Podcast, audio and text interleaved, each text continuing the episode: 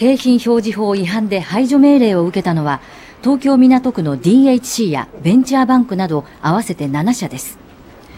公正取引委員会によりますと7社はキノコに由来するシャンピニオン成分により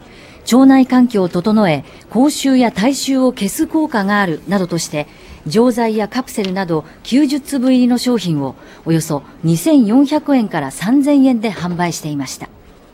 ところが医学的には口臭の90%は口の中の細菌が原因とされるため公正取引委員会が説明を求めたところ会社側から合理的な根拠が示されなかったということですこうした栄養補助食品の市場規模は年間20億円に上りそのほとんどを7社の商品が占めているということです